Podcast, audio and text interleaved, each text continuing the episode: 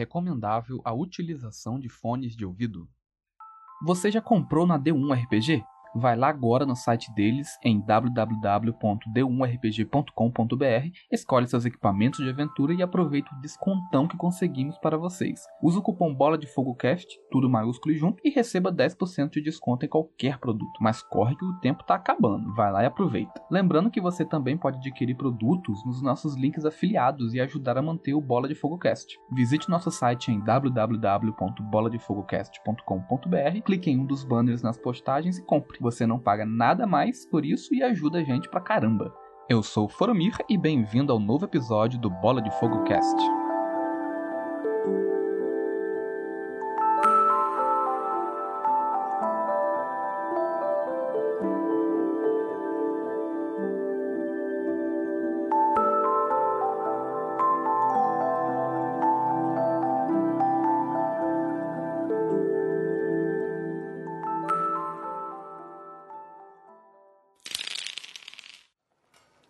Hoje eu vou começar lendo alguns e-mails que a galera enviou do último episódio. O primeiro é do Bruno Carvalho. Ele disse o seguinte: Curti muito, mano. Você sabe como cativar as pessoas com as palavras, sem falar que tu tem uma voz que prende o ouvinte. Achei massa sua história de iniciação no RPG. E sucesso, mano. Espero que todos conheçam seu podcast. Valeu pelo e-mail, Bruno. Muito obrigado pelos elogios. Mas olha, eu não acho minha voz tão bonita assim, não. Grande abraço, camarada. Valeu. O próximo e-mail é do Felipe Ragnarsson ele fala o seguinte: e aí, sou Felipe, 27 anos, e digamos que sou um fanático por RPG, mas infelizmente só na teoria. Ouço vários podcasts sobre o assunto, como por exemplo o Beholdercast, Café com Dungeon, RPG Next. Acabo não jogando por meu círculo de amizade não curtir e eu ser ruim em me enturmar online com grupos que tem por aí. Gostei muito do Bola de Fogo, me identifiquei com o formato, me lembra o Level Épico, um podcast de apenas alguns episódios que participei dos dois últimos. Continua o trabalho aí que tá show de bola. Felipe, Antes de mais nada, obrigado pelo e-mail. E cara, existem vários grupos pelo Facebook e até no Discord, em que você só vai lá e procura uma mesa online que o mestre narra por Roll20 ou até pelo próprio Discord. Não precisa de tanta conversa não. Se eu conseguir, eu vou deixar o convite aqui na descrição do episódio para um desses grupos do Discord que eu faço parte. No Facebook é só sei lá e procurar um grupo de RPG e que a maioria tem um espaço para divulgação de mesas, tá bom? Espero que consiga achar uma mesa boa. Valeu, cara. O outro e-mail é da Cristina Oliveira. Ela disse: Conheci o podcast tem pouco tempo e adorei. Já ouvi todos os episódios e curti bastante. Sou jogador iniciante e quero começar a mestrar uma mesa para as minhas amigas, um grupo só com as mulheres. E suas dicas me ajudaram bastante para começar a preparar a campanha. Quero narrar D&D quinta edição e depois algum outro sistema mais genérico, tipo 3DT ou GURPS. Acho que esses serão mais fáceis porque são sistemas menos complexos comparado ao D&D. Bem, ainda não sei, só sei que quero mestrar. Continua gravando Bola de Fogo Cast porque está muito legal. PS, quando for mestrar uma mesa online, me chama. PS2, fala de 3DT. Beijos de fogo. Adorei o beijo de fogo, vou usar. Cara, eu fico muito feliz que as dicas que a gente passa aqui tá ajudando as pessoas. E para você, eu indico começar sim a mestrar com D&D, se você já joga o D&D. Diferente das outras versões, das versões anteriores, a quinta edição tá muito fluida, tá enxuta e tá muito boa pros iniciantes. Mas, se você joga ou jogou outros sistemas, vá de 3DT Alpha. Mesmo eu sendo suspeito em indicá-lo, porque é um dos meus sistemas favoritos, ainda assim ele é um ótimo sistema para quem tá começando a narrar e não tem muita experiência em lidar com uma mesa. Então vai fundo que é só sucesso. E quanto a narrar online, bem, quem sabe um dia não sai uma mesa online para os ouvintes do Bola de Fogo Cast. Não depende só de mim, mas vamos ver. Sobre o 3DT, eu vou preparar alguma coisa com carinho para vocês, já que você não é nem a primeira nem a última pessoa a me pedir episódios sobre 3DT. Só não sei muito bem sobre o que, que eu vou falar ainda, mas vai sair. Calma.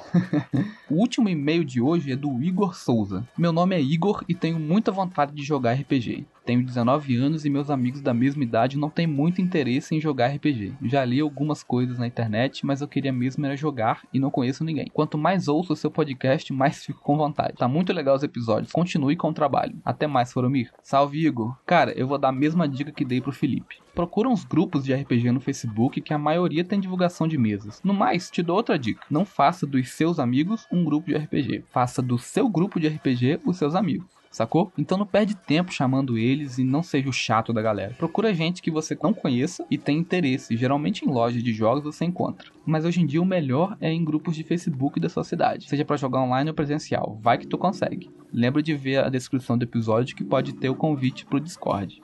Agora o recadinho de sempre. Se você também quer enviar sua história, sugestão ou feedback para nós, manda um e-mail para contato@boladefogocast.com.br. Se quer fazer uma parceria como a D1 RPG fez com a gente, ou se quer fazer uma parceria de outro jeito, basta mandar um e-mail para parcerias@boladefogocast.com.br. E o segundo recadinho de sempre, que vocês também já devem estar de saco cheio de ouvir, mas infelizmente eu tenho que falar sempre para que vocês não esqueçam. Compartilhe os episódios com a galera de vocês, manda para aquele amigo que está precisando de umas dicas, assina o nosso feed no seu agregador ou segue a gente no Spotify, no Deezer, dá 5 estrelas no iTunes, curte a nossa página no Facebook, segue nosso perfil no Twitter ou no Instagram. Enfim, tudo que você já sabe, mas é bom relembrar para aqueles que esquecem, né? Todos os links estarão na descrição do episódio, assim como o site para D1RPG e o nosso cupom de desconto. Então chega de enrolar e vamos para o episódio.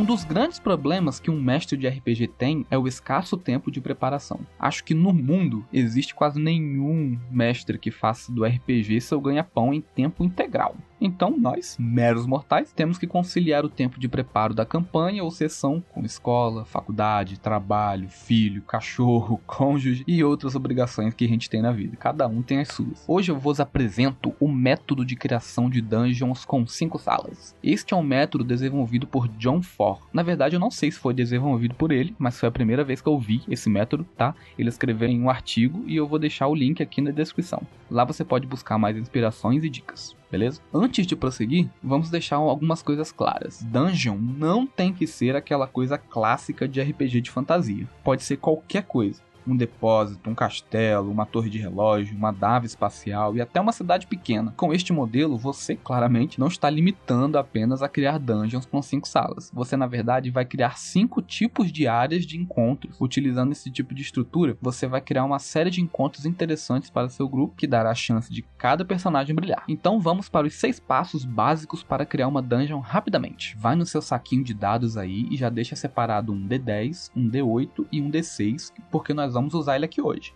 Vocês vão rolar uns dadinhos comigo aqui. Vai ser divertido. Vamos lá. Primeiro passo: determinar a forma da sua dungeon. Sua dungeon precisa de uma forma e uma razão para existir. Talvez seja uma mina abandonada e agora é habitada por orcs ou goblins, ou aquela clássica torre do tesouro do mago insano, lotada de armadilhas mágicas, armaduras animadas e criaturas de outros planos. Lembre-se de redesenhar a sua dungeon para o estilo de jogo que você está jogando. Por exemplo, se está jogando uma aventura moderna, a dungeon pode ser a base dos inimigos, com soldados armados até o dente e câmeras por todo lado. Rola o seu D10 e vamos decidir o que será sua dungeon. 1. Um, uma prisão. 2. Um castelo ou base inimiga. 3. O covil de um monstro.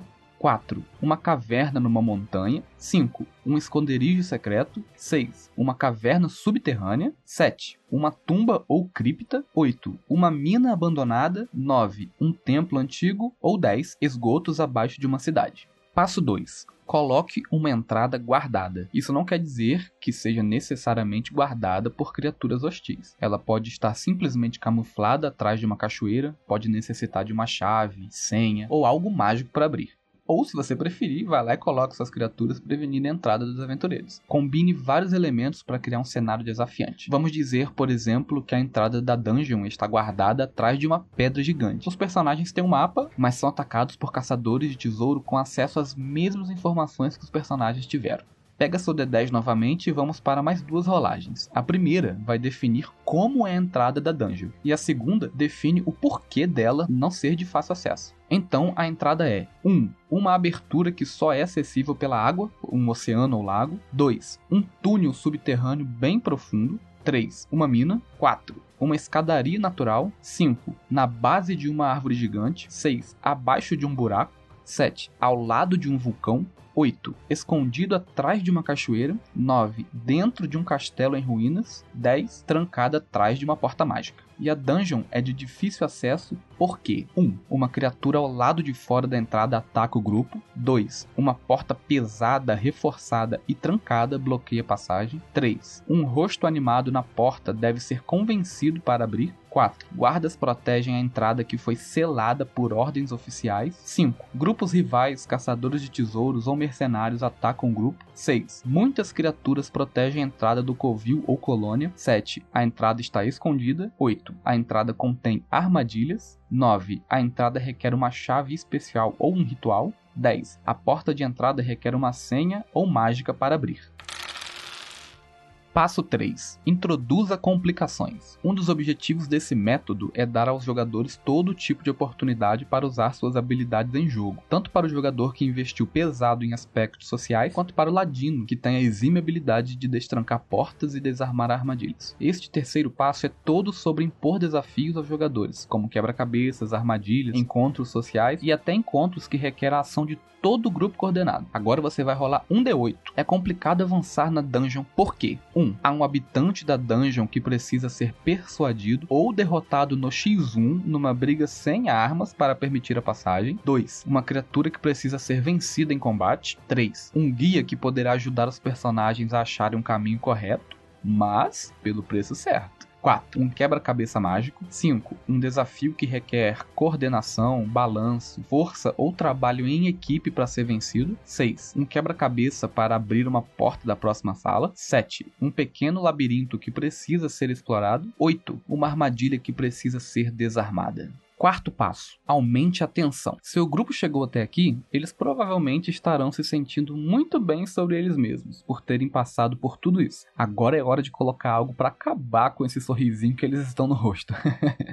Neste passo, você pode aproveitar para colocar mais coisas que os personagens gostam, como combate, interpretação ou uso de skill, ou dar a chance para o personagem que ainda não brilhou. Não importa o que você faça, você vai querer aumentar o nível de tensão nessa parte, enquanto eles se movem para o clímax da dungeon. Traz traições, pistas falsas ou um combate perigoso que acabe com os recursos do grupo podem fazer com que a última batalha no próximo passo seja ainda mais perigosa e assustadora. E além disso, muito mais satisfatória de ser ganho. Agora você vai pegar um D6 e vai rolar. A tensão da dungeon aumenta por causa de 1. Um, uma criatura difícil faz os personagens perderem muito HP, poções, slots ou pontos de magia antes de irem para a batalha final. 2. Uma armadilha mortal deve ser desarmada para prosseguir. 3. Um tesouro valioso faz com que os personagens tenham que decidir lutar mais ou tentar um caminho furtivo. 4. Um desafio do ambiente faz com que os personagens abandonem coisas importantes. Uma armadura pesada, por exemplo, que não pode ser usada enquanto nada. 5. O objeto da missão é encontrado quebrado, mas pistas revelam que pode ser consertado se eles forem mais fundo na dungeon. 6. O grupo é traído por um NPC que se dizia amigo.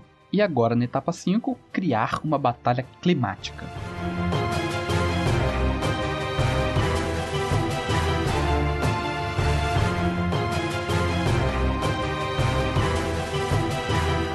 Essa será a batalha final, o chefão, o clímax. Você conseguiu fazer com que os personagens tivessem motivos suficientes para entrar na dungeon. E agora o cara malvadão, bolado das trevas, está no caminho para terminar a aventura. Uma boa seria impedir mais descansos ou paradas daqui para frente para fazer a batalha ainda mais perigosa, emocionante e estratégica. Mas aí depende de você e do seu grupo. Agora você vai pegar o seu D8 e vamos decidir por que a batalha final é interessante, mortal e excitante. Ah, e você pode pegar mais de um item dessa lista para fazer uma batalha batalha que vai ficar na cabeça deles por muito tempo. Então rola o D8 e vamos lá. 1. Um, um grande grupo de minions luta ao lado do boss sem desejo de abandoná-lo. 2. Objetos animados lutam contra os personagens para proteger os segredos da masmorra. 3. Pontes e escadas dão elevação ao terreno para movimento tático. 4. Os personagens podem usar habilidades diferentes ao invés de lutar para influenciar a batalha. 5. O boss esteve observando o progresso dos personagens o tempo inteiro e está muito bem preparado contra as estratégias deles. 6. A sala é lotada de coisas como lava, espinhos, ácidos, chãos que quebram, etc. 7. A sala é grande o bastante para combate corpo a corpo ou combate à distância. 8. Existem outros meios de ganhar a batalha sem ser apenas derrotando o boss. E agora é o sexto e último passo: recompensas e revelações. Você pode tanto recompensar os jogadores com tesouros, armas e itens mágicos, quanto revelar algo importante, como é a cena final, deveria ser memorável. Pega o seu D10, rola aí e vamos ver o que acontece agora. Os personagens 1. Um, chegaram tarde demais para salvar o refém, prisioneiro ou perderam a pessoa. 2. Descobriram um portal que leva eles para outra dungeon ou dimensão. 3. Acabam descobrindo que foram traídos por quem deu a missão e acabaram ajudando esse vilão ao limpar a dungeon. 4. Encontram um poderoso artefato que coloca uma maldição em quem estiver usando, na mesma forma que o Um Anel. 5 encontram os meios para reparar um objeto que eles possuem. 6. Encontram o objeto da aventura encostado em uma criatura gigante que está dormindo e pegar aquele objeto pode fazer ela acordar. 7. Percebem que o artefato da missão está danificado e só podem salvá-lo parcialmente. 8. Encontram baús de tesouro ou informações valiosas que eles precisam para prosseguir suas aventuras. 9. Localizam um pequeno tesouro com pistas que levam a um local com muito mais tesouros. 10. Devem correr da dungeon antes que ela desmorone por causa de um terremoto.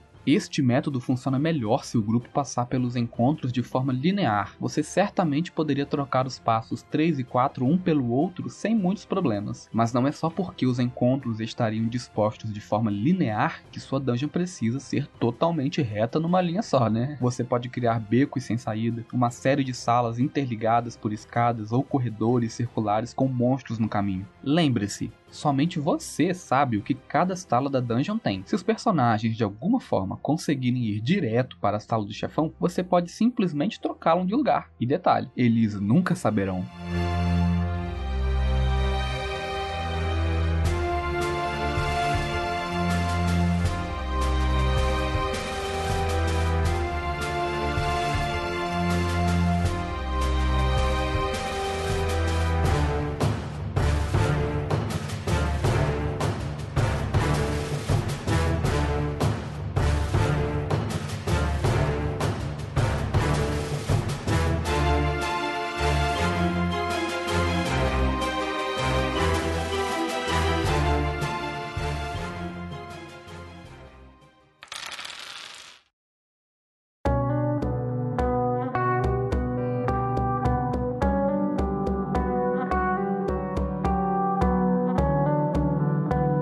Chegamos ao fim do episódio. Eu espero muito que vocês tenham gostado.